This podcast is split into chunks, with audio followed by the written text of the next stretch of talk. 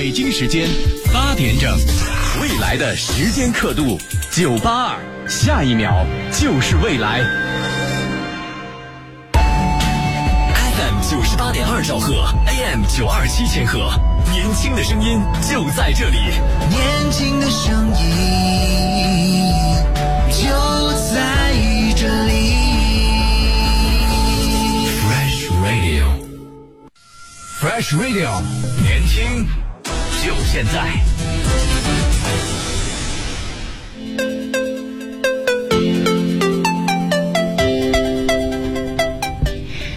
Hello，各位亲爱的小伙伴们，大家早上好！欢迎大家来到这个周四早晨的《青年说》，我是你们的主持人夏冰。那提示大家，今天的限行尾号呢是四和九，从早上七点到晚上八点，限行机动车啊。禁止在五环道路以内行驶。那天气呢？今天的最低气温是零下五度，最高气温是六度。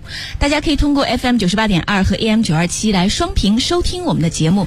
今天早晨，我身边坐了一位大咖，我有点紧张。今天为什么呢？因为用创业圈的话来说的话，今天我身边坐了一个，就是主持人的竞品。对不对？是一位脱口秀主播，我们来热烈的欢迎一下啊！东北话脱口秀的主理人曹晨，欢迎。Hello，大家好，我是曹晨。驾轻就熟，对不对？是找到了自己的位置是吗？嗯，这个位置属于我应该。东北话脱口秀哈，已经坚持了五年了，而且现在这个全网的播放量是突破了两亿，嗯嗯嗯，非常厉害的一个脱口秀主播。我能够说你是一个草根脱口秀明星吗？啊，可以这么讲，啊，真的，就是属于从零到一的这个过程，慢慢积累起来的五年时间。嗯，但是确实曹晨这些年的这个东北话脱口秀做的非常的出色啊，也很难。那我们今天呢，在这个青年会客厅的环节，会跟曹晨一起来聊一聊他跟东北话脱口秀的故事。嗯，我觉得我今天必须要变身一个京东。京东，你知道什么是京东吗？我不太知道。叫精神上的东北人。哦，我争取把你这个一期节目之后，把你带到这个东北口音来。接下来我们马上进入到青年会客厅。会客厅聚焦意见领袖、行业精英。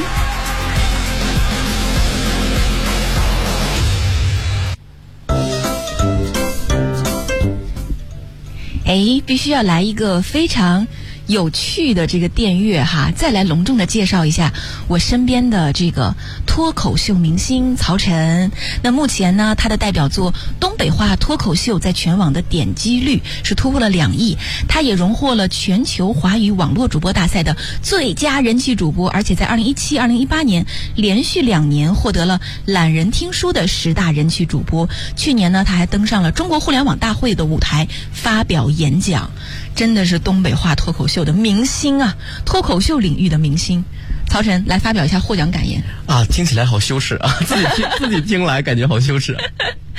不过今天早晨这个在和曹晨一起来到直播间的路上哈，我在问他，我说这五年是不是非常难坚持？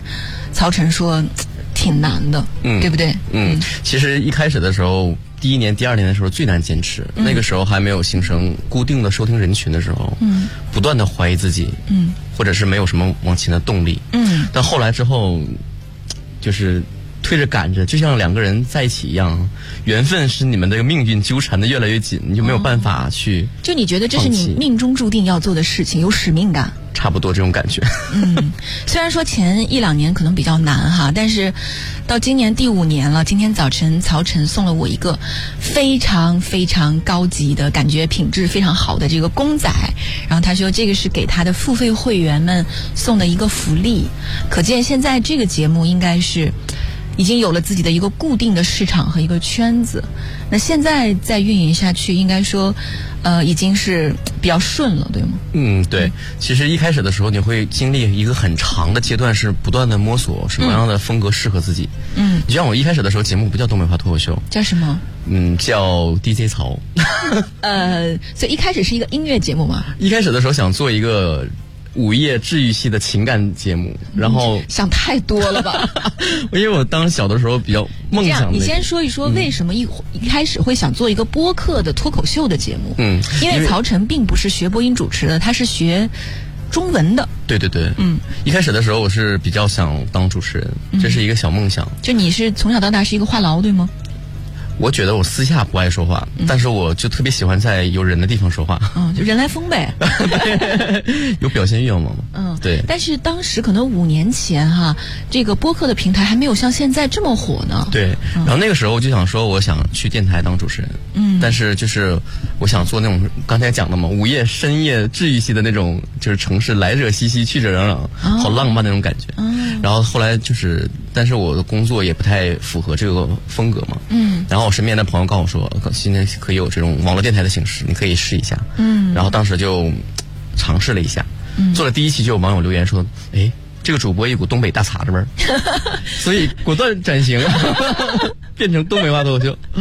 特别的识时务哈，发现自己的这个赛道可能更适合走这个比较有意思、比较幽默的这个路线。对你做网络播客就有这个优势嘛，你发现问题随时就可以调整这种方向。就根据听众的这个回复哈，会调整自己。对对对，然后前期你会不停的，你再听第一年和第二年节目，我根本就听不进去，哦，太可怕了那个。发现你成长的很快，就是他这个说可以说明你在极大的转型，对不对？而且找到了自己。对对对，然后我现在在听之前的节目，我想那个时候怎么可能会有听众？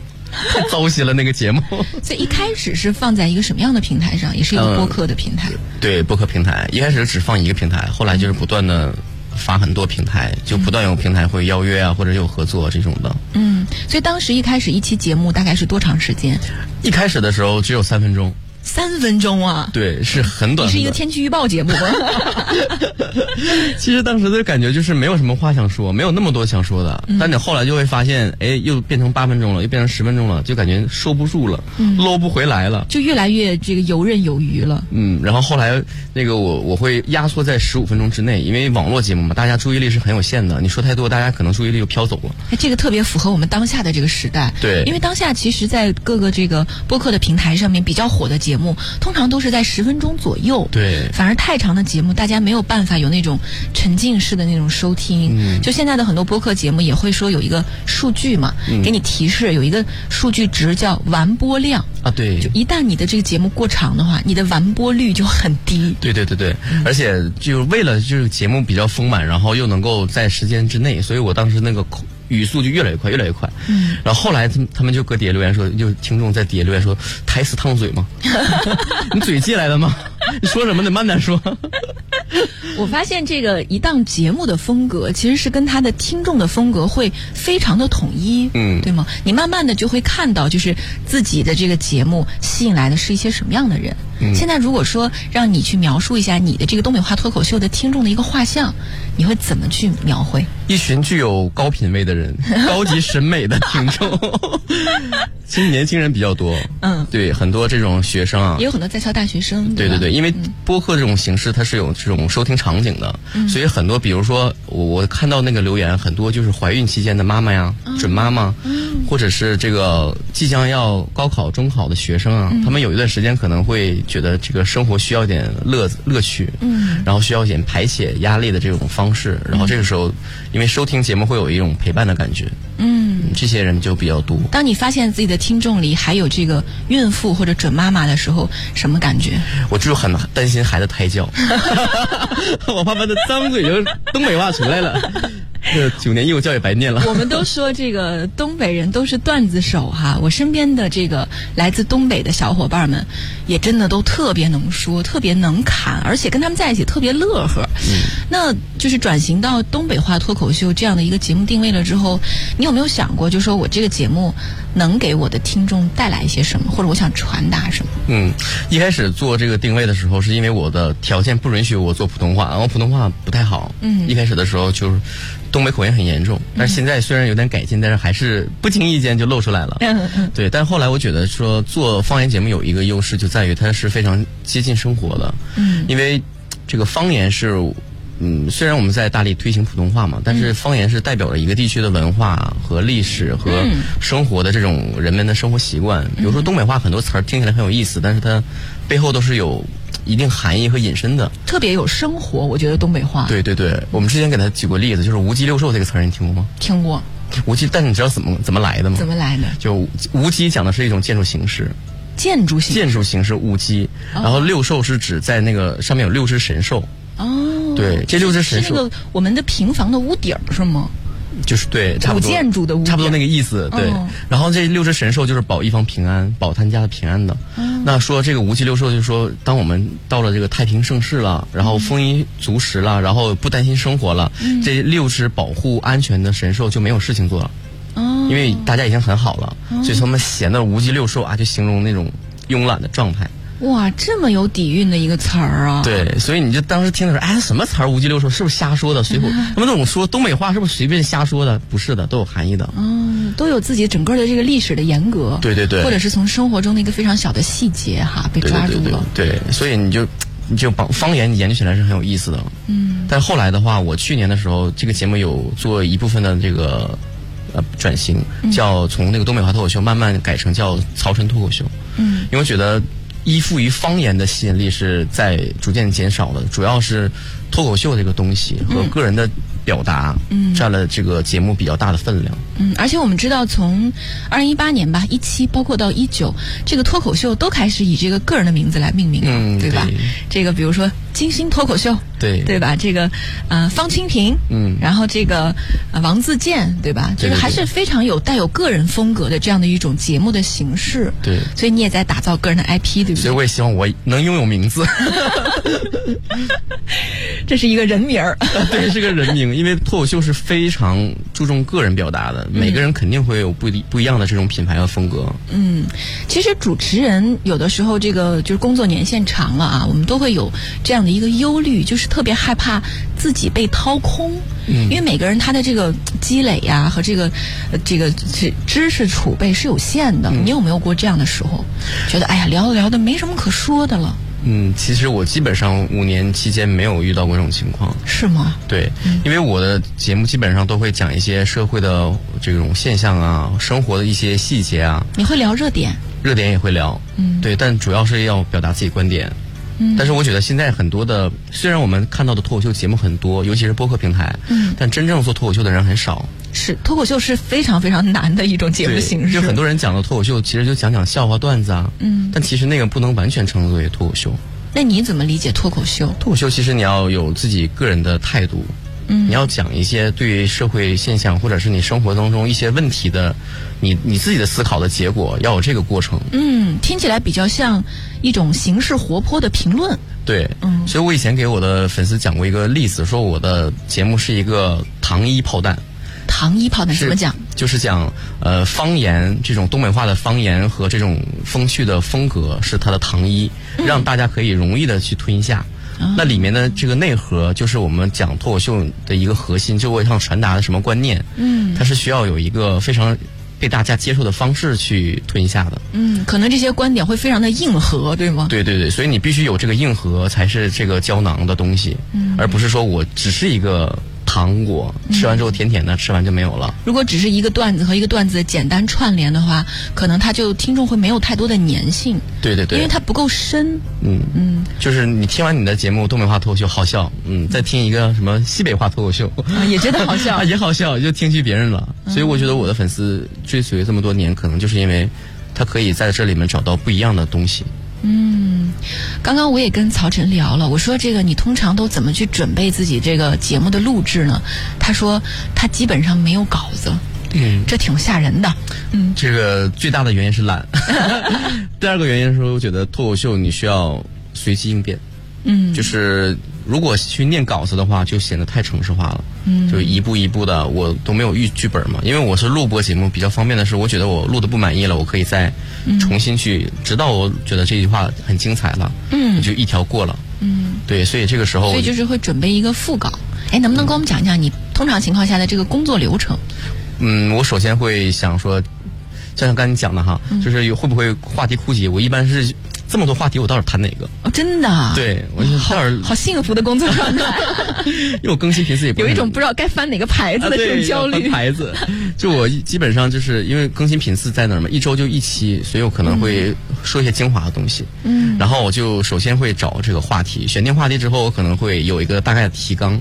嗯，就我也不是完全脱稿，我会有一个提纲。比如说我要讲这个什么叫斜杠青年，比如说这个话题是这样的，那我首先要列一下什么那个定义是什么，然后有典型代表人物是什么。嗯，那对于青年人的影响，我们需要怎么做去靠近这个斜杠青年？我，们听起来你好正能量的节目啊，啊，非常正能量。是吗？对，所以我就觉得我我说我的节目里面基本上是鸡汤和毒鸡汤一起撒的，但我一定会需要很好的鉴别能力。对，但一定熬得很好，让你喝下。嗯，所以其实你还是有很这个强烈的一个价值观去传导给你的听众的，比如说希望他们更上进啦，嗯或者说内心更强大啦，就大概这样的一个意思，对不对？对，其实我节目里面的最核心的两个价值观，一个是包容，一个是多元。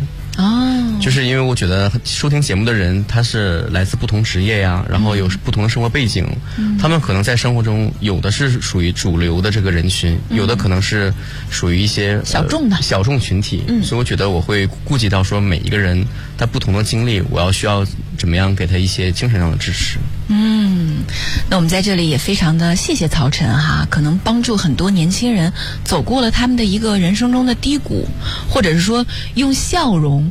呃，来去化解那些可能会流泪的那种那种场景或者片段哈，我相信有很多的小伙伴已经就悄没声的被你鼓励到了，然后呢就继续前行了。非常高兴，今天我们请到了东北话脱口秀的主理人曹晨。那上半个时段呢，我们跟他聊了聊这五年以来的一些心得体会。接下来的半个小时呢，我们继续来跟曹晨分享他做脱口秀的那些故事。马上我们会有一个半点的片花，稍后回来。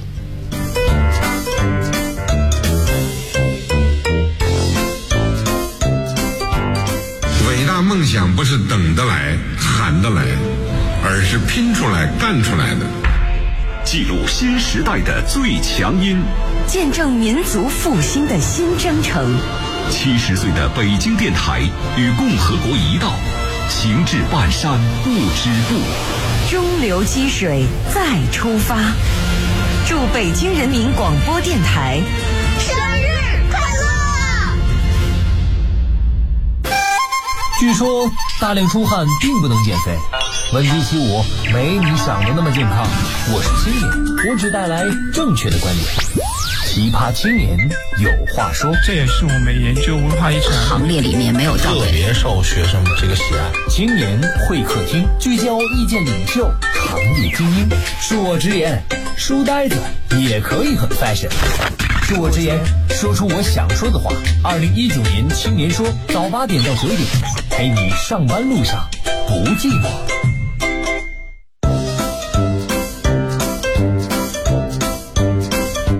欢迎大家继续回到我们这个周四早晨的青年会客厅，我是主持人夏冰。欢迎大家通过 FM 九十八点二和 AM 九二七来双屏收听我们的节目。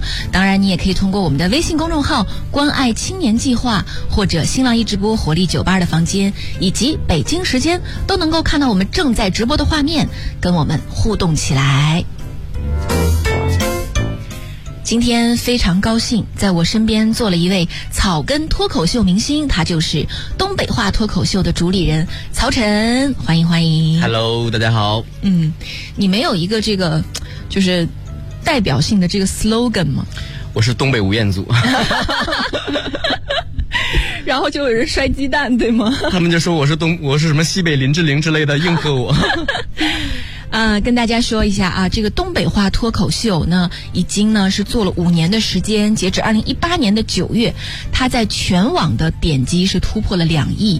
那曹晨呢也荣获了全球华语网络主播大赛的最佳人气主播，得到了非常多的奖。一七和一八年连续两年获得了懒人听书十大人气主播。去年他还登上了中国互联网大会的舞台，发表了演讲，非常耀眼的一个成绩啊！但是我们刚刚讲这个，呃，这五年以来吧，其实曹晨是一个很幸福的人，因为一开始做这个节目就有粉丝，对不对？对对对，就是少和多的区别吧。嗯一开始的时候可能是零星的一些路人，嗯，后来慢慢有自己的固定的收听群体。你觉得，假如说，因为你很喜欢这件事儿嘛，说话对吧？但是比如说你做这个节目前三个月都没有粉丝，你还能坚持吗？一开始的时候，确实是觉得，哎呀，做这个干嘛？像自嗨一样，你知道吗？就 自我安慰，然后自嗨也是一种理由嘛。对，你也得到了开心。嗯，但是就是没有每每一周都固定更新那种动力了嘛，就回去自嗨，可能是想起来了就弄一下，没想起来就算了。嗯，那偶尔会有一两个人去催更的时候，你就知道啊，你还是有一些存在价值的。嗯，被需要的感觉。对，这个粉丝量什么时候开始有一个爆发性的增长？基本上是第四、第三年、第四年的时候会。有一个坚持了这么多年啊，对，才有一个爆发性的增长。前两年就是非常平缓的增长，就是你是肉眼不可见的。肉 肉眼，第三年是显微镜才能见。对对对，第三年是肉眼可见的增长。有没有被自己的粉丝感动到过？啊，真的有的时候最感动的还是说他们跟我分享说他们听到节目时候的感想。比如说我我们每一年都会做周年庆，然后会选不同的城市。然后比如说第一年是在线下的吗？线下的哦，比如沈阳，我家乡沈阳，北京也做过，然后上海也做过。然后他们会私下的时候跟我讲说，比如说他曾经在人生中很困惑的一段时期啊，他可能有不同的烦恼嘛。我就记得有一个女生，她说她自己从小到大比较排斥异性。哦，她觉得他说，因为家里面的这个家庭教育是重男轻女的，嗯，然后他就觉得这个对于所有男生都很仇视。然后，然后后来我就跟他聊了一下，我说可能这个跟你家庭环境有关系，但是你如果就是试着去接触，比如说优质的男生，我多了解一下，你就会发现了解一下东北吴彦祖，了解东北吴彦祖，了解一下。所以后来其实就是打开了这个自己的心结，对吗？他当时就痛哭，现场痛哭。哦。然后你就会发现，有的时候，因为我们线下的互动的一个意义就在于，他可能就为了倾诉。他平时在生活当中可能身边没有家人和朋友，他适合去听他讲这些东西。嗯。但是我一个呃既熟悉的陌生人嘛，就是他听我节目又得到鼓励，但是他又不认识我，他所以他可以跟我放开心房的给我讲很多东西。不会在生活中面临很多的压力哈，对对对，因为没有这种交叠，所以其实。是殊途同归的。你一开始想做一个情感类的播客，嗯，后来虽然做了一个脱口秀，但是还是在情感上抚慰到了非常多的这个女青年，男青年也有，男青年也有。我记得有一条最搞笑的评论是那个男生说啊，我听曹哥，我听你节目，然后那个我我我喜欢你，然后我我媳妇儿说你是神经病，我要跟他离婚。你这时候是开心还是焦虑呀？我说你自己的人生我可不能负责啊。哎，其实我们这个广播电台的主持人，或者说做播客的这个这个播主吧，我们叫会有一个小小的担忧哈，就是说怕这个见光死，对吗？嗯，对。就我们在有一个英文单词叫 radio face，嗯，就是就是意思就是说，哎，这个反正看不见人，只有生的这些人，嗯，通常都长得不是很好看。对，嗯，可能我是个例外。所以你一开始做这个线下见面会的时候，会会担心见光死？不担心，因为我之前有很很多的铺垫，我给他们打预防针。什么铺垫？比如说我我会放很多 PS 非常过分的照片。你知道“循序渐进”这个词？哦。一开始的时候在微博里面放一些背影啊、侧脸啊、低头啊，慢慢的把 戏太足了，你慢慢的把头抬起来，让他们看到我的正脸。这样的话，他们就会有。他一开始的很多人说啊，曹哥你声音跟长相不符。嗯，我说不服，我这么二十多年的过来了，我就这么过的，怎么就不服了？又不是厚安的声和厚安的脸。嗯，我说你们慢慢习惯就好了，看多了也发现跟吴彦祖有一些相似的地方。我发现曹晨身上有一个很大的特质啊，就是特别特别的自信和能够自我调侃。嗯，你觉得这是不是一个就是这种方言的这种播播主需要的一个素质？基本上是属于做脱口秀都有这种精神。嗯，因为你就是得会自黑，对吗？对，因为脱口秀的内核不也是喜剧嘛？嗯，喜剧的你就要放低姿态，你可能不能高高在上的。我我真的是吴彦祖，然后你们谁都不能说我长得丑，也不能说我矮又又又矮又胖。嗯刚才我看到有网友留言说我又宽了，那个人我就打算把他踢出去。你说，因为在这个屏幕上会把人放大，一个屏幕就会就是把人放的胖一点。我们这个直播间里有大概九个屏幕，所以是加倍的 plus 版。这个理由我很好，我吸取了。感觉这个曹晨这五年的脱口秀做的非常的顺哈，呃，我觉得可能曹晨一开始是为了。自嗨，对吧？有一个说话的地方。后来呢，有了很多粉丝，开始被人需要了。嗯，但是一般来说，做脱口秀还是希望说被人发现。就是这个人呢，可能是更关键一些的人，对不对？你有没有这个遇到过说真的特别赏识你的这些，比如说做媒体的或者做平台的，希望跟你有一个更加好的这种合作，能够让你哎，这个。被更多的人看到和听到。其实我之前在这个家乡的时候，很多当地的这个电台的人也会找我去做节目，嗯，然后随便聊一聊。我基本上我也属于那种插科打诨的那个角色，嗯，然后，但是我记得最印象深刻的是去年的时候，有有一个电视台的人跟我联系过，说说想让我参加一个类似于这种，呃，诗文朗读类的节目。嗯，怎么会找到你？啊，对我当时很满脑袋黑人问号，你知道吗？我说为什么找我？Why me？你知道吗？然后。然后他就说，就说希望你能登台的时候用东北话来朗读一首诗。嗯，我说那不就整段整段垮掉吗？他说不会的，因为觉得会有那种反差萌之类的。然后后来我说，哎呀，这个咱们就再商量商量吧。最后没去呀？没有，因为觉得这个好像是有有点怪嘛，因为它整体的定位是说走一个很知性的，然后给大大众普及这种这个文学常识的。你是不是怕自己去了给别人当绿叶？也，嗯，我是怕把他们那个格调降低了。其实我觉得东北话还不是一个通常意义上的方言啊，因为这个我们多年来的这个春晚的这个小品哈，会让东北话变得和喜剧非常非常的近。对，就说我身边就有很多京东嘛，就是精神上的东北人。对，就比如说酒桌上，对吧？江苏姑娘说。你不喝就是看不起我，就是这，这就是京东的一个体现，对吗？对，因为我身边我我看到最多的留言就是我一个什么南方妹子，居然听完你节目满口大碴子味儿，这这这种留言是最多的。嗯。然后，尤其是我们每次看到这种方言盘点的时候，都没有东北话，我完我就很气愤，我说为什么我们东北话不配有名字？嗯。后来他们讲，东北话已经快接近普通话了，就变成官方的语言。因为大家知道，这个二零二二年冬奥会哈，有很多的这个冬季运动的运动员。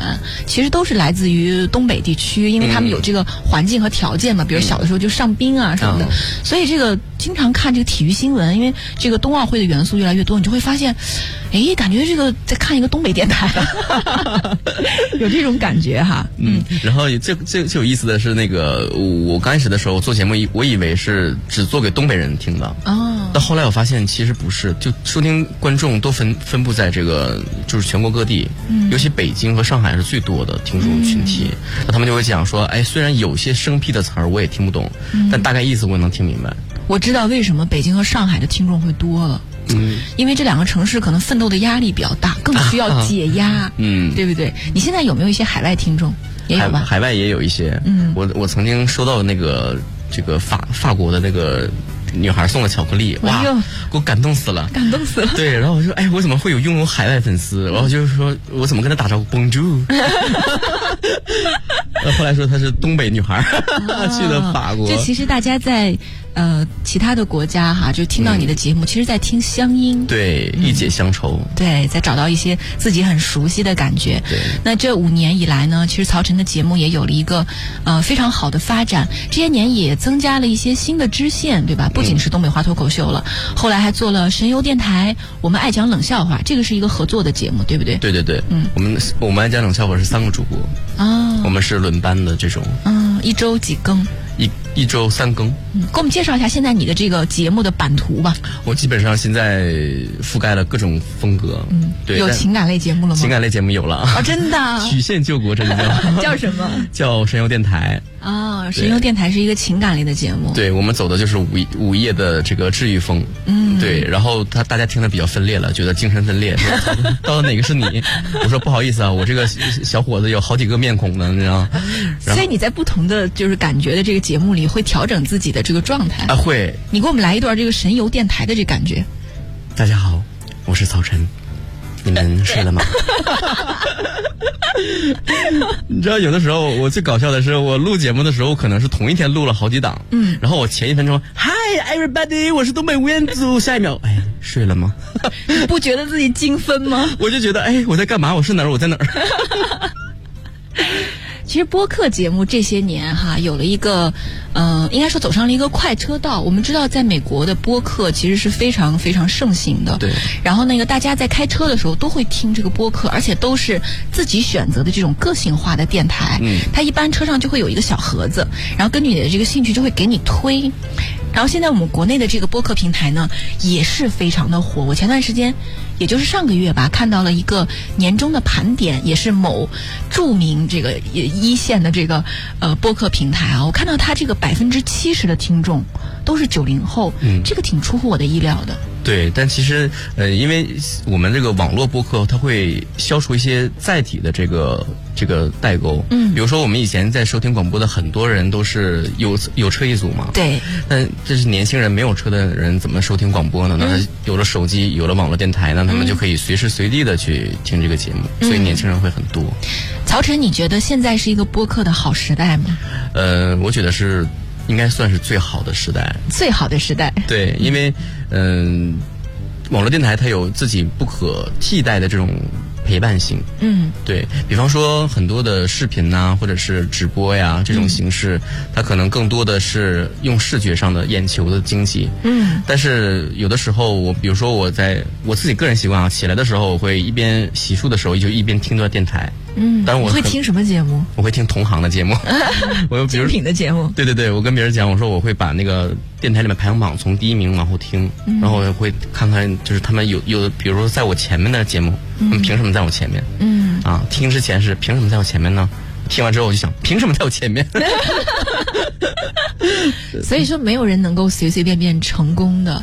刚刚听曹晨前面说的时候，觉得哎呀，怎么那么容易呀、顺风顺水呀、其实也是做了很多调研啊，不断的让自己去修正啊，然后去优化，对不对？对你需要不断的去了解到，不光是国内的了，你还要关注国外的嘛。嗯因为脱口秀还是从国外传过来的嘛。对，而且国外做的可能更成熟一些。对对对，然后他们会有一个更完整的体系。就比如说你一开始的时候，你可能只是一个脱口秀编剧，嗯，然后后来慢慢的你可能有那种机会开放麦，就是外国有开放麦的这种，比如说在什么 live house 啊之类的地方，嗯，这个麦克风就架在这儿，你想上去讲你就上去讲，嗯就是给这种你你只要是爱好者就可以上去讲的脱口秀，嗯，然后如果你讲的很好了，不断有机会了，你就可以巡演。哇，然后再往上就可以上电视啊，嗯开一档自己的节目，就是有一个上升通道。嗯，对，我也有一个好朋友，也做了一档脱口秀，他们是多人的，通常都是三个人聊天。嗯这档节目叫《大内密谈》，啊也是一开始的时候，就是就是觉得我们几个人哥们儿在一起喝酒啊聊天儿，觉得有意思，就把这个录下来了。没想到这也是五年坚持下来，现在他们已经在全国每年会在全国十个城市做线下见面会。啊，就真的是播客，其实是一个需要慢慢的去培养的这样的一个事情，对吧？对对对对一定要有耐心，而且得沉得下气来，而且得有一个长线的思维。对，所以我说，在那个播客平台里面，没有一期爆红这件事。嗯你不可能有一个像类似于像 Papi 酱的那样的角色，突然间火火遍了整个网络，没有。嗯你需要就是有一个比较佛系的心态吧。佛系的心态。对。那曹晨，你怎么看待这个播客的未来？比如说未来三到五年，你觉得大家的这个收听的习惯会有一些什么样的变化？嗯，以前的时候，我觉得它对于这个传统广播是一个补充，嗯可能是在这个媒介上的补充。嗯但是在未来的话，我觉得它更多的会贴近这个内容方向，嗯会有更多的更细分的领域吧。我觉得更垂直，对对对也更精品。对，你会发现这个现在付费节目越来越多了。对，就是知识付费的年代。对，所以这个我们现在就讲究精品。之前我们在讲究是每人每个人都是播客，有这样的口号，各个平台都打这样的口号。嗯，但未来可能会越来越精细化，甚至会有这种专业的输出内容的这种组织啊，或者是机构，嗯，会为我们提供更加专业的东西，然后这个产业也会越来越专业化吧。嗯，我有一个问题特别想跟曹晨探讨一下哈，嗯。因为我们现在看到在各大的这个知识付费的平台上，这种能够赚钱的这种播客的节目，嗯通常都是非常有用的。对啊，就是给你一些这种技法类的，能够教你，就比如速成啊、入门啊这样的。那像东北话脱口秀这样偏娱乐的，虽然它也很难做，也耗费非常多的精力，但往往很难赚钱。嗯就像东北话脱口秀，其实这些年一直都是免费的节目。对，你怎么去思考这个问题？嗯，这个娱乐节目像您说的啊，完全没有什么收费的可能，就是唯一一个方向就是你可能会教大家一些说话技巧，对，呃，或者是怎么样培养幽默感，嗯。然后来提升自己的人缘儿这一类的比较泛娱乐的东西。泛偏情商的，对对对对，嗯偏表达的。对对对，嗯。所以你要是真的想说，我通过这个娱乐节目能够有有收入的话，你可能会想别的办法。嗯，对，那曹晨的这个东北话脱口秀这五年来，嗯、一直是免费的向大家开放。我刚刚也跟曹晨聊哈，他说他其实也是一个斜杠青年，因为自己其实是有一个本职工作的。对啊，然后呢，在还在坚持做播客这件事儿，所以对未来自己的规划，其实也是说还会兼顾这两个方面，对有一个生计，对吧？对对对呃去养自己的爱好 是这样吗？其实我的主持跟我的这个内容是很搭的。嗯，对我，我给他们讲斜杠青年的时候也讲过这个概念，就是不不会是完全就是南辕北辙的工作，嗯而是它会相辅相成的，嗯你的副副职会有一个对你的主职的一个促进和一个帮助，嗯会开拓你的思路。明白，嗯就是你建议大家在做这个斜杠的选择的时候，就是他们之间还是有某种重合，对，嗯、相互的能够映照，对吧？对或者是别是你白天是个货车司机，呃，晚上是个平面模特，这就差的有点远，是吧？当然，你为了这个体验生活也可以啊，挣点零花钱。但是我觉得，你要是真的是为你的未来职业规划的话，可能会你在技能上有一个拓展和补充。嗯，现在这个东北话脱口秀的订阅人数有多少？订阅人数基本上是几十万差不多。哇，这么厉害！所以对自己现在这些节目哈，这个版图未来是怎么规划、怎么想的？呃，未来的话，这个脱口秀还是我的主阵地，但是我开了很多新的风格的节目。嗯因为不管是做什么都有瓶颈期嘛。嗯就是你可能会陷入一一种我是不是只能做这一种风格节目的这种自我怀疑里面。啊，想挑战不一样了。对对对，所以后来我不断开了什么灵异的节目，然后开了这个情感节目就不说了。会有一些玄幻的这种魔幻题材的，对对对，然后会把自己吓到的那种节目，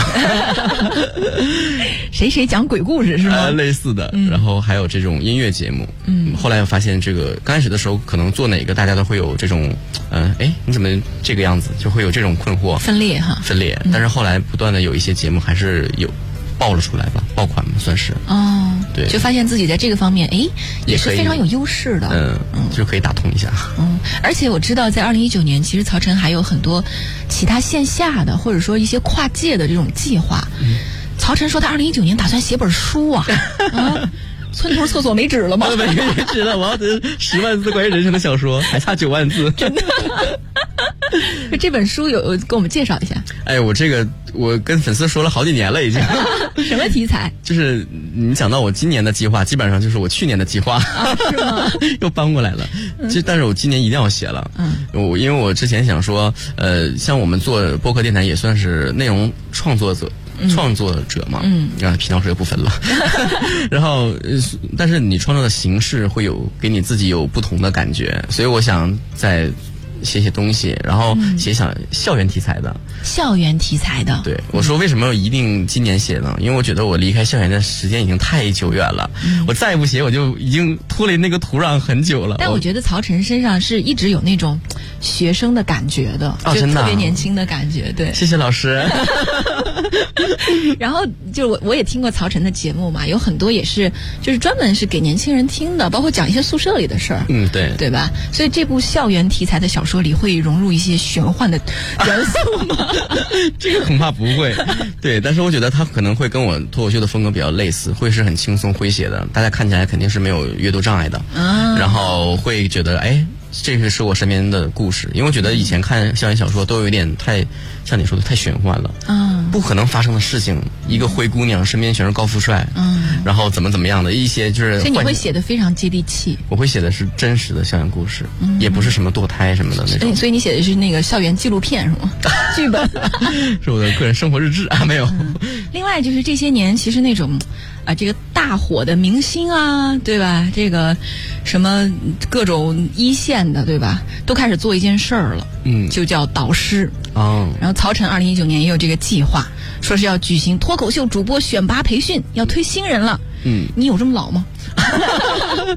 因为我觉得这个你自己做节目很有局限，就是即即便说我可以尝试不同的风格，但是我这个人肯定是有局限。嗯我希望有不同的，因为我们其他的这种平台都会有这种 MCN 机构啊，或者是组织啊，会把这些所有从业者聚集在一起，有一个整体的培训之类的。嗯但我觉得在播客这个平台里面还没有人去做。基本上很少了，因为很多人想进入这个圈子，比如说大学生啊，想做自己的播客，然后又不知道从什么地方入门。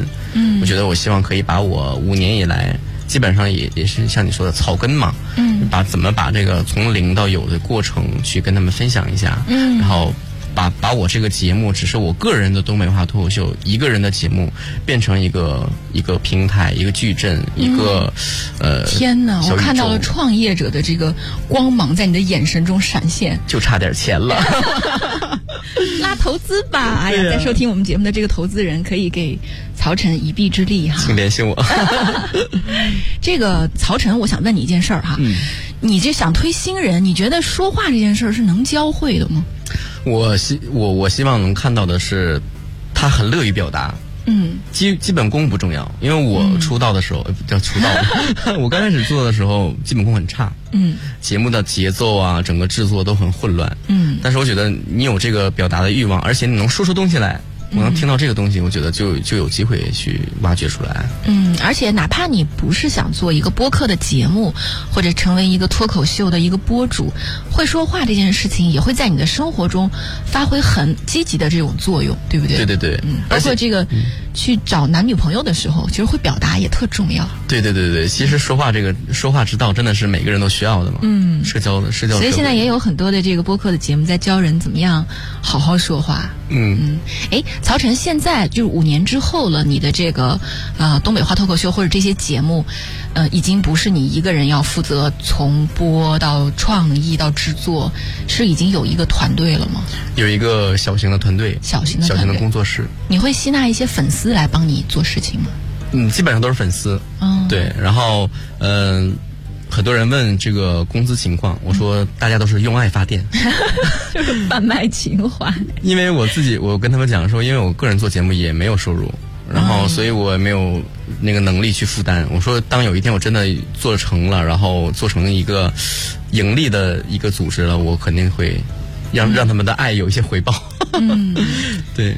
看到了不断这些年在升级的曹晨哈，如果让你这个在这儿，呃比较正经的哈，这个给支持你的粉丝吧，所有支持你的人去说一段话的话，嗯，你想怎么讲呢？嗯，你们喜欢了一个非常值得喜欢的人。然后这么这么多年以来，我觉得，因为在这个互联网的时代，是信息很爆炸的嘛，你可以接触到很多不同的人，说话更风趣的人也有李诞池子，然后长得更帅气的人也有鹿鹿晗、吴亦凡，就是这么多人，你们会选择就陪伴我走这么多年，我觉得是一种。呃，不不光说是缘分吧，也是一种相互之间的默契。嗯。我觉得我们之间可能已经突破了说听众和主播之间的关系，嗯。就是很像是灵魂的伴侣这种灵魂 soul mate 啊啊，是灵魂的朋友这种感觉。所以我觉得，嗯、这个。对于亲人或者是朋友来讲，我们不需要太多客套的东西。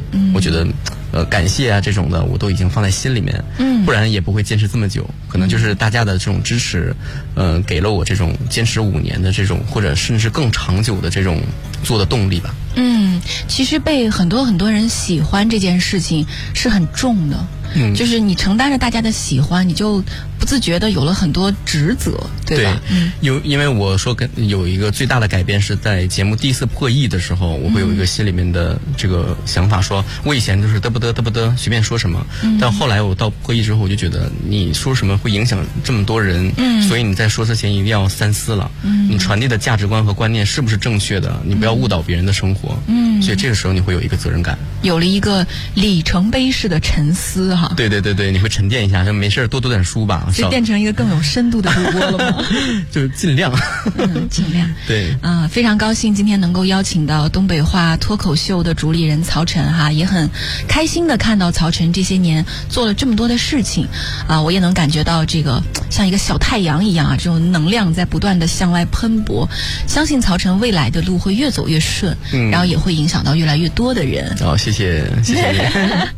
好吧，以上就是我们今天青年说青年会客厅的全部的内容了。感谢你的收听和收看也欢迎你继续收听我们北京青年广播接下来的节目活力 music 我们下期再见喽拜拜。拜拜。